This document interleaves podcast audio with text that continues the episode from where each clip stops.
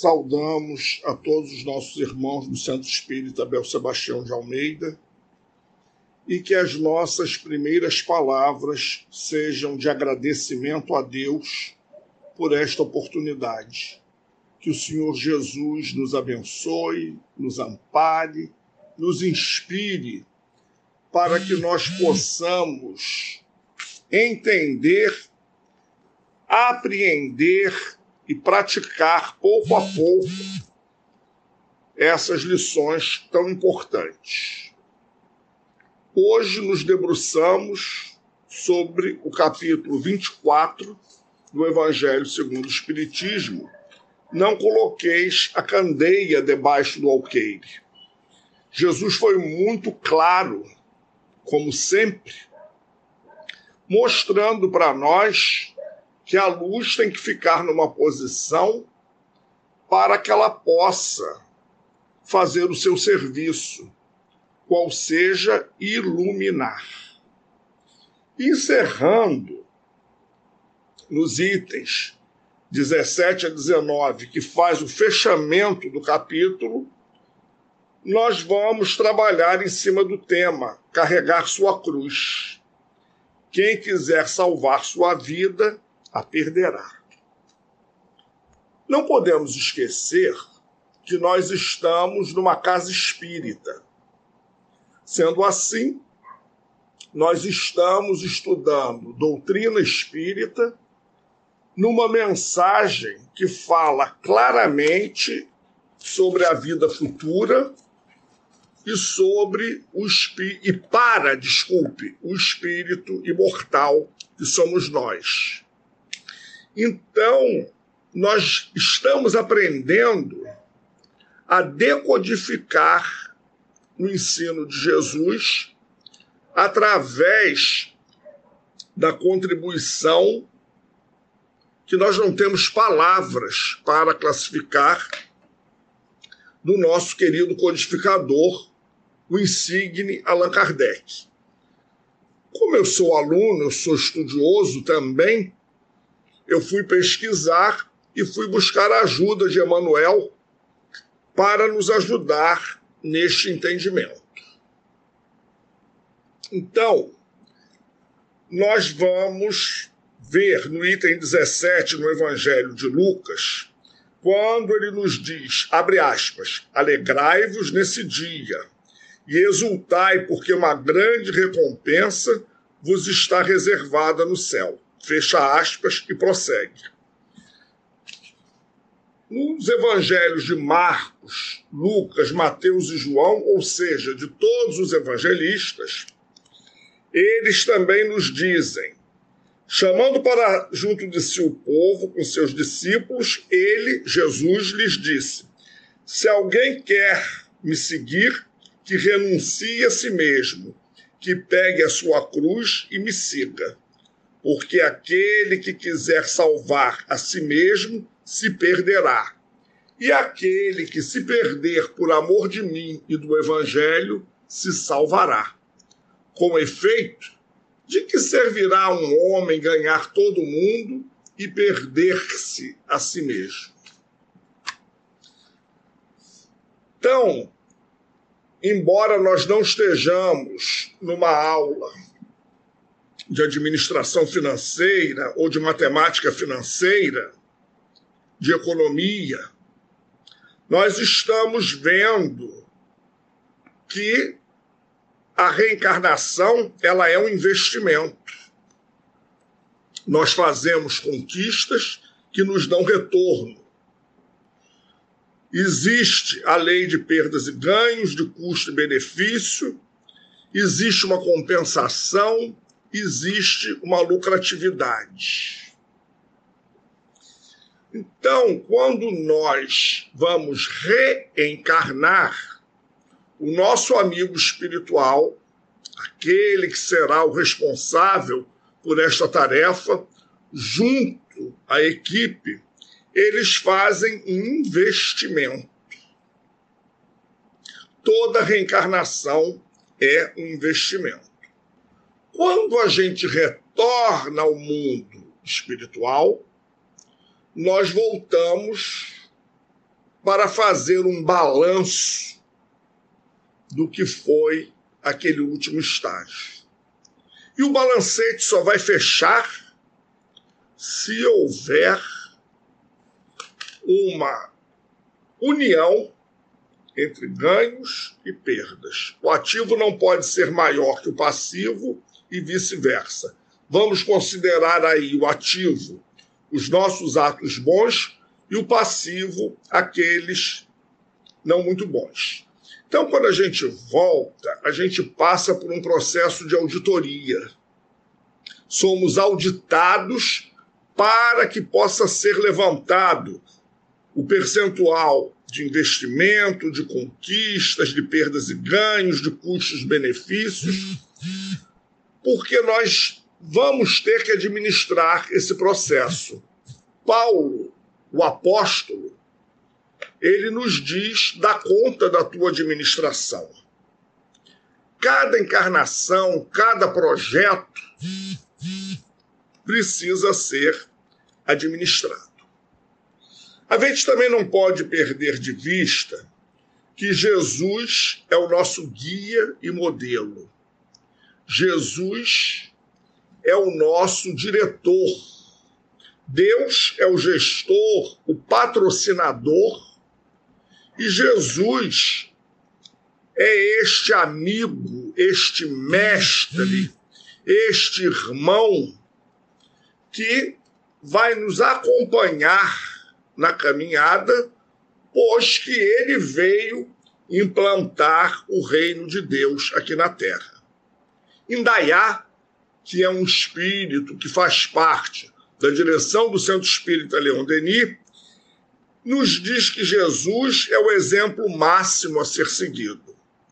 E eu não me recordo se foi Meimei ou Emanuel que disse que o nome de Jesus está empenhado em nossas mãos. Ora, se o nome de Jesus está empenhado em nossas mãos, nas mãos dos cristãos, espíritas ou não, o que nós estamos fazendo com a obra? Como nós estamos nos servindo dessas ferramentas? Nós queremos salvar a vida material ou a vida espiritual? Os espíritos entendem que nós precisamos zelar pelo nosso corpo físico, precisamos lutar pela nossa subsistência, temos o direito ao conforto, temos o direito a nos beneficiar de todos os inventos, tecnologia. A prova disso é este momento. O planeta vive mais um momento de turbulência.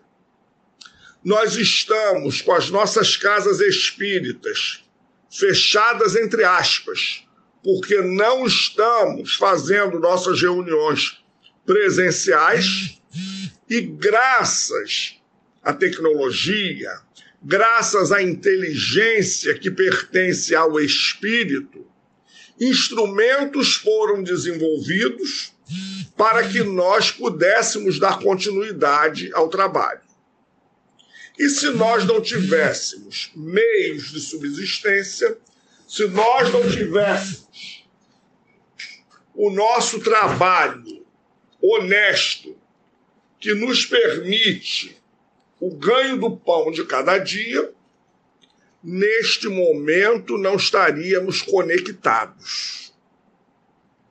Então, a vida material, ela tem as suas exigências, ela tem as suas ofertas.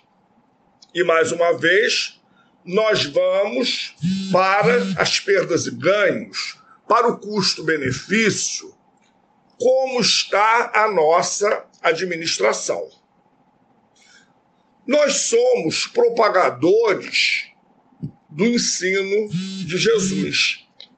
E segundo Emmanuel, no livro da Esperança, na lição de número 80, que nós vamos fechar o estudo de hoje com essa lição, porque ela está intitulada Nossas Cruzes. E Emmanuel vai nos apontar quais são elas. Muito conhecida de todos nós, todos. Mas Emmanuel nos diz que neste trabalho não é permitido fugas e omissões. Não dá mais para nós que estudamos doutrina espírita, que entendemos que somos espíritos imortais, que fomos beneficiados pelo projeto, o mega projeto chamado reencarnação, não dá mais para gente fazer rotas de fuga, fugas espetaculares, achando que estamos soltos, livres, leves e soltos. Não. Nós vamos conosco, com as nossas cruzes. Jesus foi muito claro: renuncia a si mesmo, pega a tua cruz e me segue. Ele não disse, larga a cruz no meio do caminho. Este seguir não significa largar nossas famílias, nossas vidas profissionais, os nossos redutos de atuação. Não, não, não. Nós vamos segui-lo dentro do contexto onde estamos inseridos, porque hoje esse contexto é o melhor para nós esta família, esta vida profissional, esta sociedade, este país, este planeta, esta casa espírita onde nós estamos, são os momentos ideais para que nós possamos nos salvar. Mas nós vamos nos salvar de quem? E as recompensas, porque Emmanuel nos fala, e Jesus também, se nós formos buscar os evangelistas, nós veremos que ao final seremos recompensados. Mas o que significam essas recompensas? E o que significa renunciar a si mesmo? Porque, segundo Emmanuel, também está no livro Pão Nosso, lição 89, Jesus nos confere a credencial de bem-aventurados.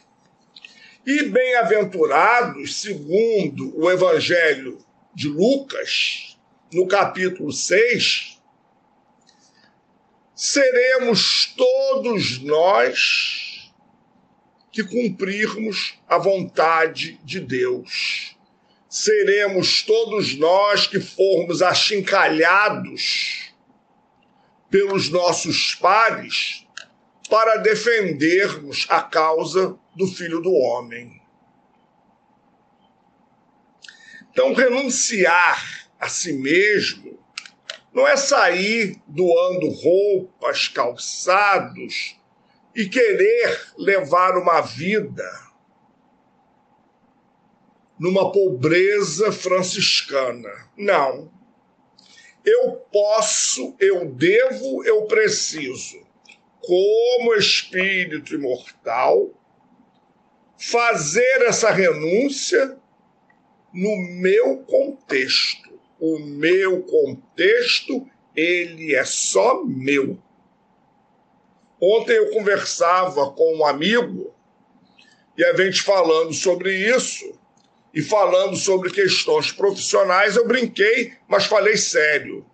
Cada um tem um chefe que merece. O chefe, o marido, os filhos, a esposa, até a casa espírita que merece. O dirigente da nação, enfim nós temos aquilo que nós precisamos. Então, a gente precisa treinar desapego. E quando se fala em desapego, o espírita muitas vezes pensa logo: tenho que abrir meu armário, tirar as roupas, tenho que fazer acontecer. Tá bom. Também não pode dar tudo, depois vai ficar como? Vai andar nu? Mas agora, e os nossos sentimentos? E aquelas situações em que nós somos constrangidos, em que o nosso orgulho é ferido e é machucado. Voltemos ao livro Pão Nosso, assinado por Emmanuel, na lição 89. Abre aspas, ele nos diz assim: O problema das bem-aventuranças exige sérias reflexões antes de interpretado por questão líquida nos bastidores do conhecimento. Confere no Jesus a credencial de bem-aventurados aos seguidores que lhe partilham as aflições e trabalhos. Todavia, cabe-nos salientar que o Mestre categoriza sacrifícios e sofrimentos à conta de bênçãos educativas e redentoras surge então o imperativo de saber aceitá-los. Reticências, fecha aspas, com nosso lição 89 para quem quiser ter o prazer de degustar essa belíssima página. Sacrifícios e sofrimentos. Eles não me permitem fugas nem omissões e eu, espírito imortal, filho de Deus, devedor da lei, através desses instrumentos que estão lá inseridos na minha cruz, na cruz que eu carrego, que eu levo ela para minha vida profissional, para minha vida de relação, para minha vida amorosa, para o meu exercício de mediunidade, para o meu exercício de cidadania, para o meu exercício de confraternização. Eu levo ela, ela é única, pessoal e intransferível. A administração deste projeto me trará perda ou ganho, recompensas ou aumento de dívidas para com a lei. Porque quando nós fazemos um plano de adesão, que nós aceitamos este plano, nós fomos reavaliados e, como reprovados ainda, tivemos que voltar a sala de aula, que se chama corpo físico. No nosso caso, o, endereço é planeta Terra, para que a gente possa corrigir as pendências e possa melhorar a nossa performance naquelas matérias que nós ficamos reprovados em segunda época, segunda época é antigo, né? Bem dessa turma sexy, sagenária como eu. Mas, ou outras que a gente ainda nem abriu o caderno. Isso aí, essa matéria nova, o que? Debastar orgulho. Ah, perdoar. Não, não, não, guarda esse caderno. A gente vai guardando, vai adiando, ele fica amarelado, as folhas caem, mas chega uma hora que o professor, chamado Tempo, diz assim: Filho, pega aquele caderno amarelo, as folhas já estão rotas, que você vai voltar para a escola terra. Você vai vestir um outro corpo e você vai levar a sua cruz. Pega ela de novo lá no armário e ela vai estar lá no primeiro quadrante escrito: Vou voltar para trabalhar humildade e perdão. Você assina o termo de adesão? Naquele momento de empolgação, a gente assina tudo. Ainda bem que tem uma banca examinadora. Olha como tudo aqui é cópia lá de cima. Vamos lá nos Missionários da Luz, capítulo intitulado Reencarnação, é o 12 ou 13. E assinado este plano de adesão, nós voltamos com credenciais Aí retomamos tudo outra vez. Voltemos ao nosso querido Emanuel. Ele diz que quando nós retornamos para a escola, escola terra, no nosso caso, vem lamentações, desespero desespero, exigências descabidas, aventuras indignas. Ué, mas ele não é espírita? Ela não é espírita? Sim.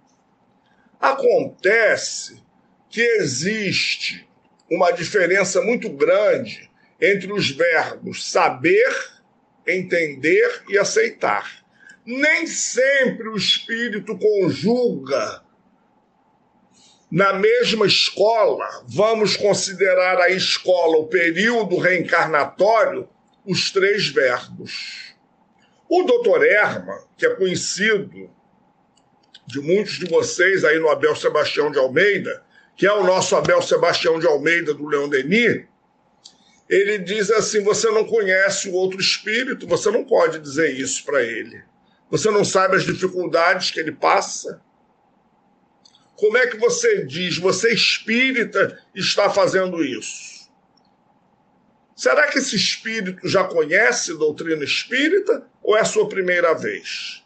Quem é esse espírito? De onde se conclui que esta colocação não se aplica mais. Você não é espírita? Você é espírita e faz isso? Como é que pode um espírita ter uma atitude dessas? Essas frases caíram por terra já, pela mediocridade delas, pelo vazio, pela falta de conteúdo. Eu teria que me perguntar antes: eu conheço esse espírito? Eu sei as dificuldades desse espírito, eu tenho o direito de julgá-lo, eu posso.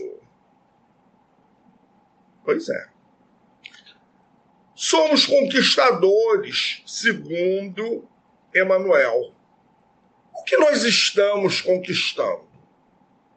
Ah, eu venho à Terra, eu reencarno, eu passo pela infância, pela juventude, chego à idade adulta, preciso me inserir no mercado de trabalho para garantir a minha sobrevivência. Eu vou me unir a outras pessoas, vou formar uma nova família em moldes diversos. Estas famílias que hoje nós vemos na sociedade, porque se elas existem, tem uma permissão, tudo isso faz parte do aprendizado do espírito. Até porque essa escola acadêmica que a gente estuda português, matemática, ciências, ela desenvolve o raciocínio que vai levar o espírito a enxergar mais longe, vai levá-lo a buscas. Então está tudo certo. Mas eu não posso só fazer isso. Eu não posso levantar, tomar banho, café, vou para o trabalho, vou para a escola, volto para casa, final de semana. Eu vou namorar, eu vou à praia, eu vou ao shopping, vou a Black Friday e volto. Não. Tem que ter algo mais. eu tenho que fazer uma diferença. Então, eu estou conquistando o que para mim? Que investimentos eu estou fazendo além daqueles na minha conta bancária? Porque quando eu faço um investimento na minha conta bancária, eu viso multiplicar aquele montante que eu apliquei. Mas eu sou mortal do ponto de vista físico. O meu corpo, José, que está falando para vocês, e cada um de vocês que estão aqui me ouvindo, vamos morrer. Então, não vamos levar dinheiro, mas a gente deixa para os descendentes. Tudo bem. E eles vão gastar da forma que lhes for melhor. Como diz um amigo meu, da forma que lhes aprouver. Tá bom. Isso deixa de ser problema nosso.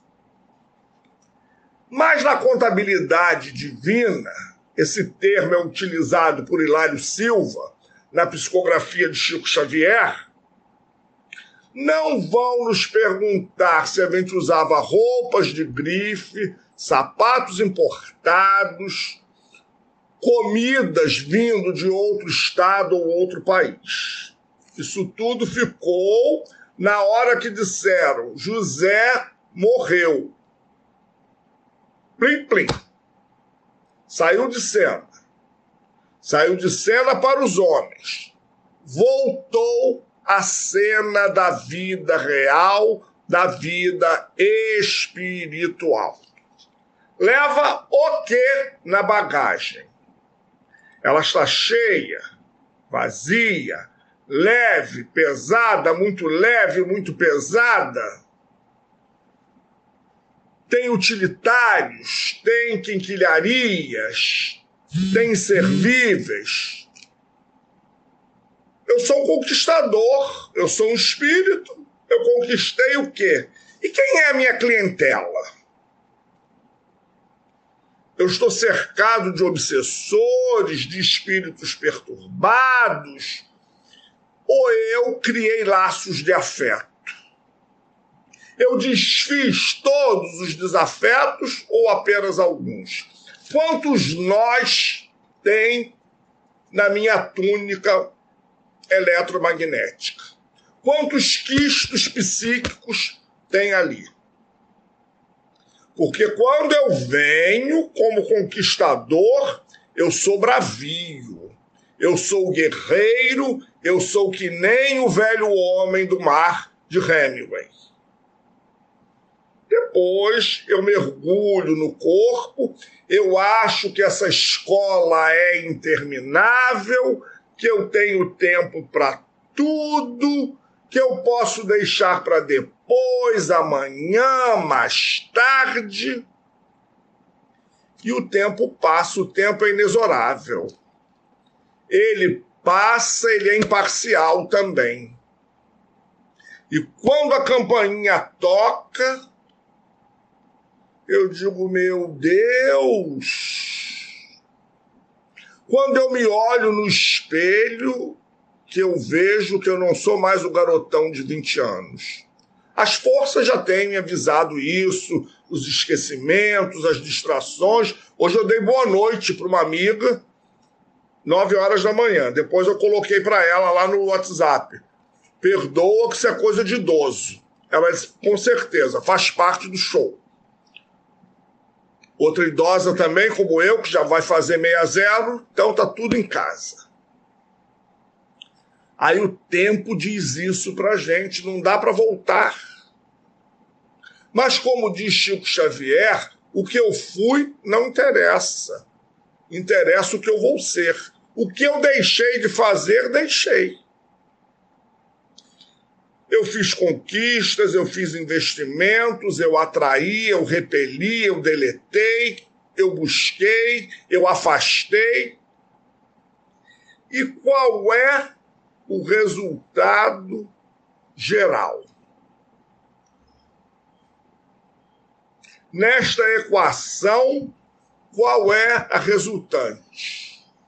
porque os espíritos vão classificar assim: foi benéfica, grau de aproveitamento, grau de aprendizado, grau de ação no bem. E assim será feita a nossa avaliação. E renunciar a si mesmo. Nós já falamos sobre isso. E essa salvação não é Jesus que vai fazer, não, somos nós. Jesus nos disse a cada um segundo as suas obras. Resumo da ópera: eu vim, eu fiz, eu ensinei. Agora faz você. E é interessante que não tem como colar, não é? Não é como aquela prova da escola que a gente montava o grupinho, já todo ali certinho, e quando o professor era mais esperto, dizia: vai Fulano para cá, Beltrano para colar, desfazia a nossa festa. Será que a gente ainda continua adolescentes espirituais? Tentando enganar o maior mestre de todos os tempos? Ou será que a gente está mentindo para a gente?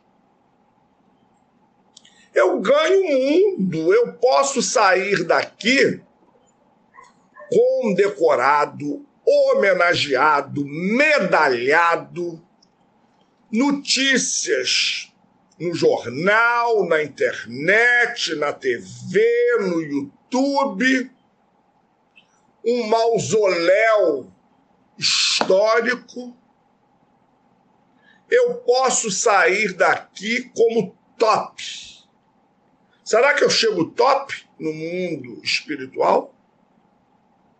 Será que eu ganhei ou perdi? Como fui eu administrador? Voltemos lá para o senhor Paulo, o apóstolo. Que conquistas foi essa, foram essas que eu fiz? Que investimentos? Que clientela?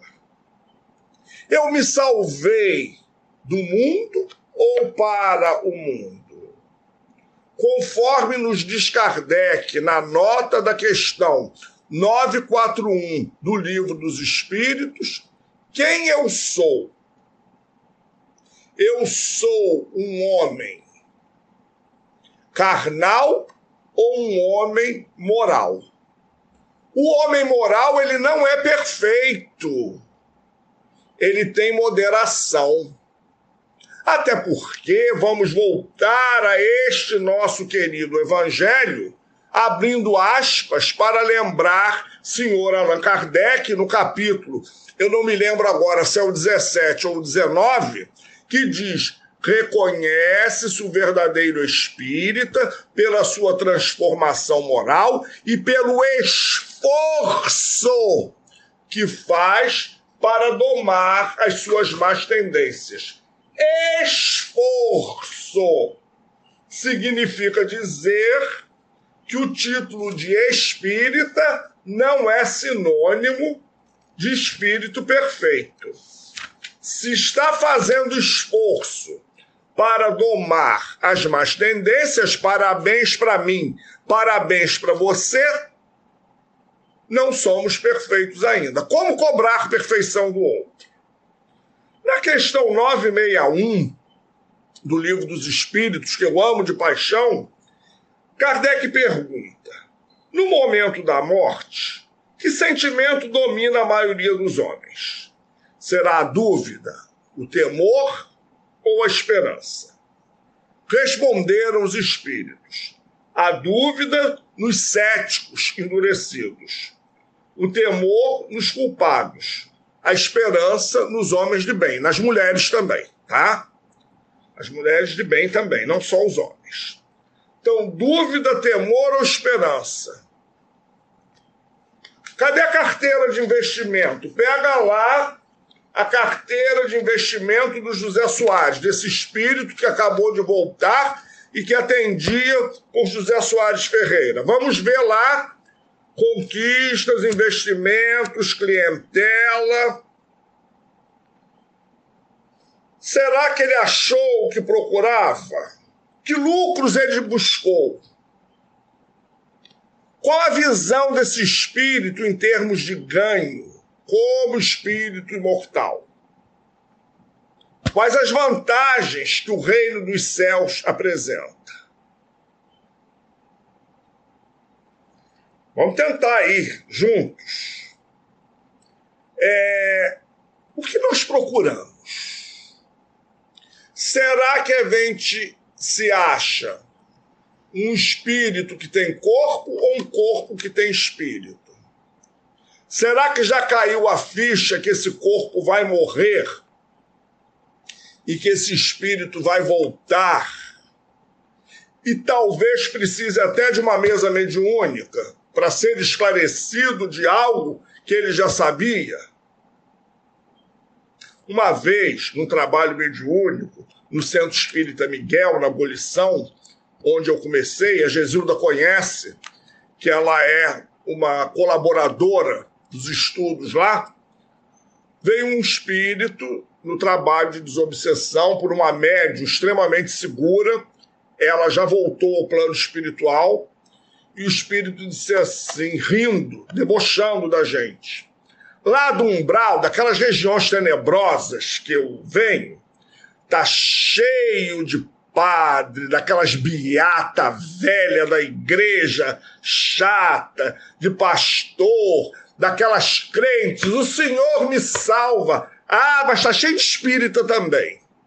Ih, pessoal que lia livro dos espíritos, evangelho, Gente, tá cheio. Salve eu, que não, sou, não fui de Deus, não fui de Jesus, não fui crente católico, espírito, umbandista. Estão lá se digladiando. As beatas gritando com medo do inferno, procurando o céu. Os evangélicos esperando a morada. E os espíritas bobinhos lá. Tudo assim, achando que aquilo é uma morada. Oh, cadê o guia que vem buscar eles? É. Isso me fez refletir muito. Isso tem mais de 20 anos. E também no Leão Denis aconteceu com uma companheira nossa, que é esclarecedora.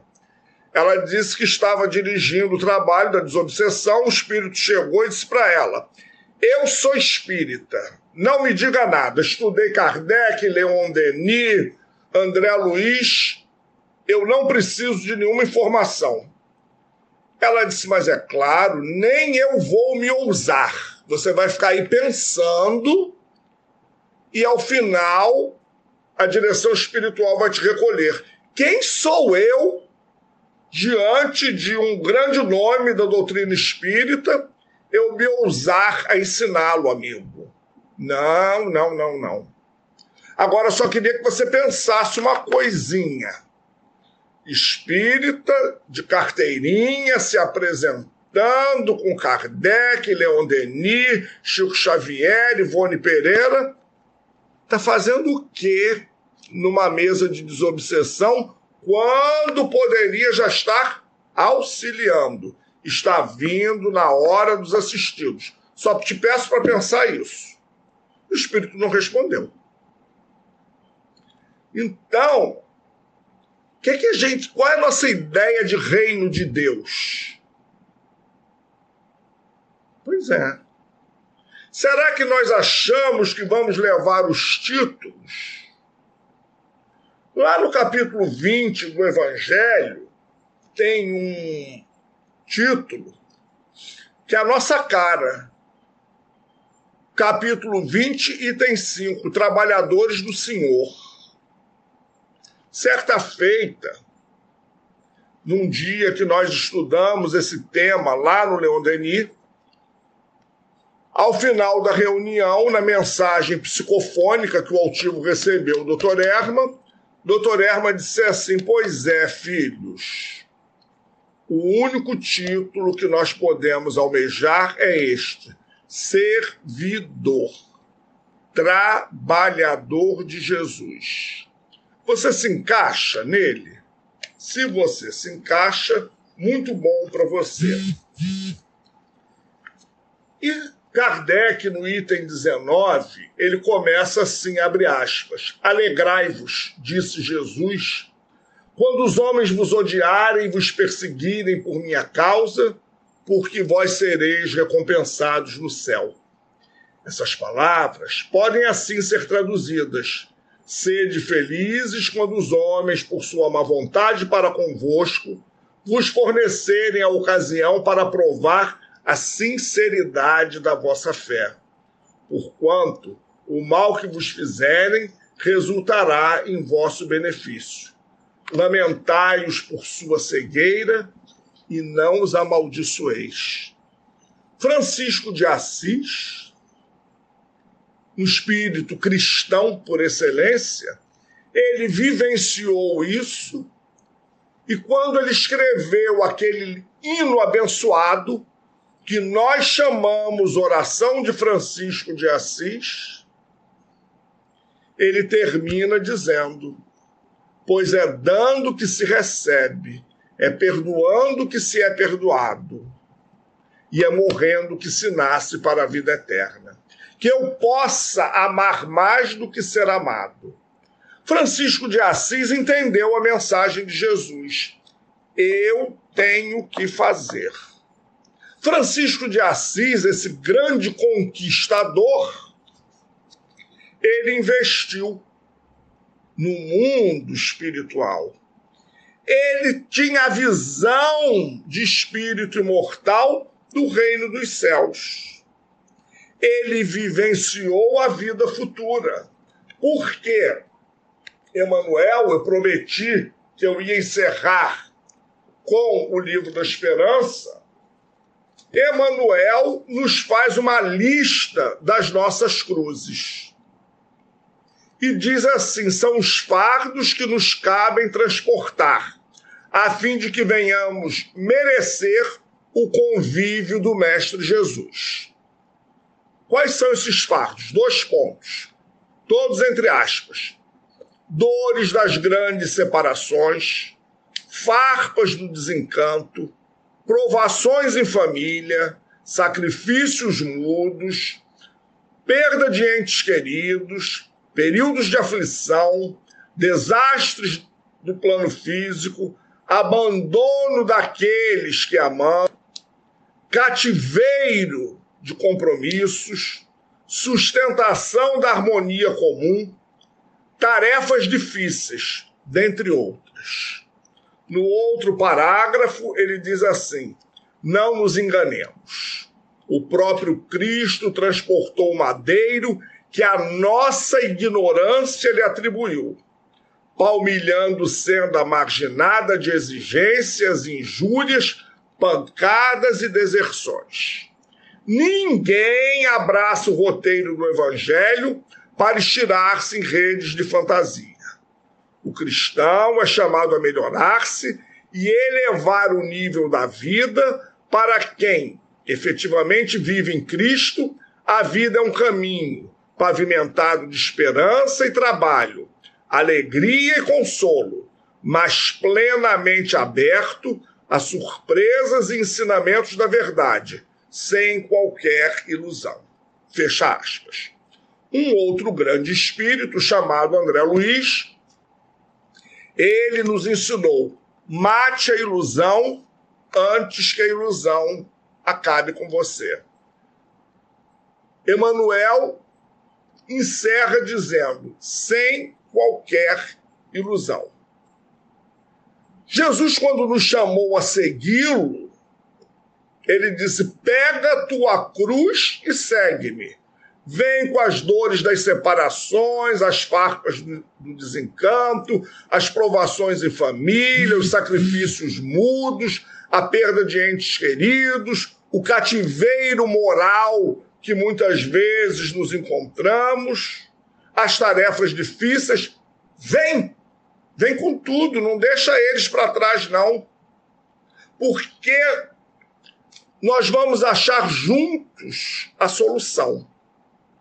Ué, ele não disse a cada um segundo as suas obras? Sim. Mas ele é professor, ele é mestre. ele deixou o ensinamento. Então, o aluno vai fazer o quê?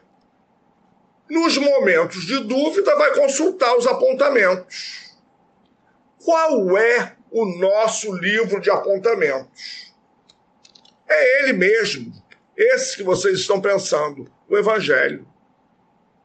É ele que vai nos ensinar a modificação. O livro dos Espíritos veio na frente para clarear a nossa inteligência. De posse dessa inteligência clareada, nós vamos captar, vamos aprender, vamos aprender os ensinamentos de Jesus e vamos trabalhar isso como aluno. O aluno constantemente precisa de revisão.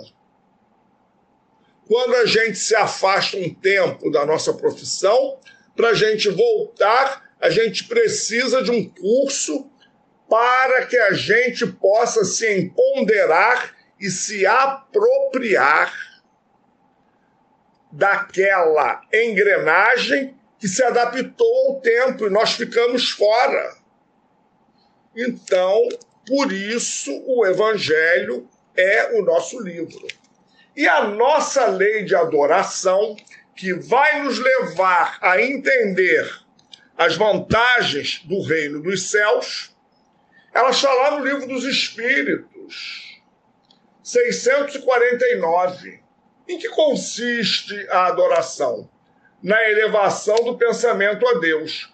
Pela adoração, aproximamos dele nossa alma. Na 653, a adoração necessita de manifestações exteriores? Não. A verdadeira adoração está no coração. Em todas as vossas ações, lembrai de que o Senhor vos observa. Subpergunta A: a adoração exterior é útil? Sim, se não for um, bom, um vão simulacro. Ou seja, a nossa intenção é que vai dizer. No entanto, a doutrina espírita nos ensina a amar a Deus sobre todas as coisas e ao próximo como a si mesmo, parafraseando Jesus, lembrando-nos que hoje nós não precisamos mais de cânticos, oferendas, sacrifícios. Vamos fazer isso tudo. O cântico é o trabalho, as oferendas, a mudança dos nossos sentimentos. Nós vamos construir um altar, não mais de pedra, mas um altar dentro dos nossos corações um altar que os ladrões não roubam, nem as traças corroem, como disse Jesus. Nós vamos converter aquela oração, aquela adoração, desculpe, com oferendas e vamos oferecer o nosso sentimento melhor.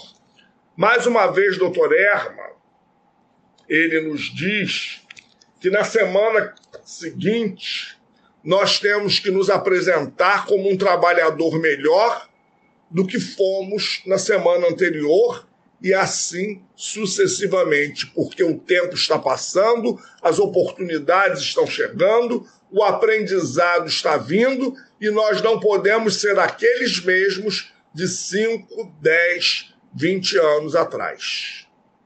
Então, o altar está em nós. As oferendas estão dentro de nós.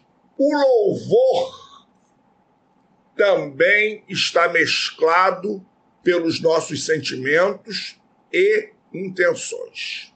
Que Jesus nos abençoe, que em breve nós possamos estar juntos fisicamente para nos abraçar, para nos olhar nos olhos, mas enquanto este momento não chega, que nós saibamos aproveitar tudo aquilo que a inteligência, patrimônio do espírito, trouxe para cada um de nós.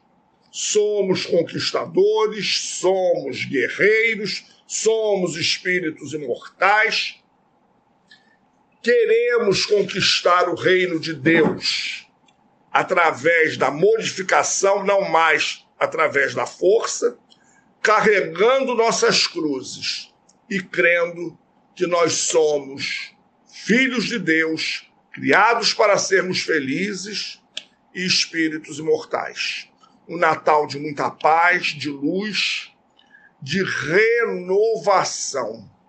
Que nós saibamos resgatar e não perder as nossas vidas. Que nós saibamos ser homens e mulheres do mundo, viver o mundo sem nos esquecer eu sou um espírito imortal. A campainha vai tocar, eu não sei quando, nem em que condições. Eu terei que voltar. Levarei o que na minha carteira? Porque tudo que é do mundo fica no mundo. Eu estou me trabalhando para ser espírito carnal, homem carnal ou homem moral. Precisamos pensar nisso. Ninguém vai fazer isso por nós, nem Jesus. Somos nós que temos que nos mobilizar, pegar as ferramentas, os livros, revisar as aulas, correr atrás, pedir socorro, fazer aula de reforço, enfim, é a cada um segundo as suas obras, sim, sim sim. Sempre foi e sempre será. Para encerrar mesmo, deixar aqui uma mensagem de um grande espírito também, que nos trouxe muitas contribuições, que é a nossa querida Madre Teresa de Calcutá. Nunca foi entre você e os outros, sempre foi entre você e Deus. Eu e Deus, você e Deus, nós e Deus. Que o Senhor Jesus nos abençoe.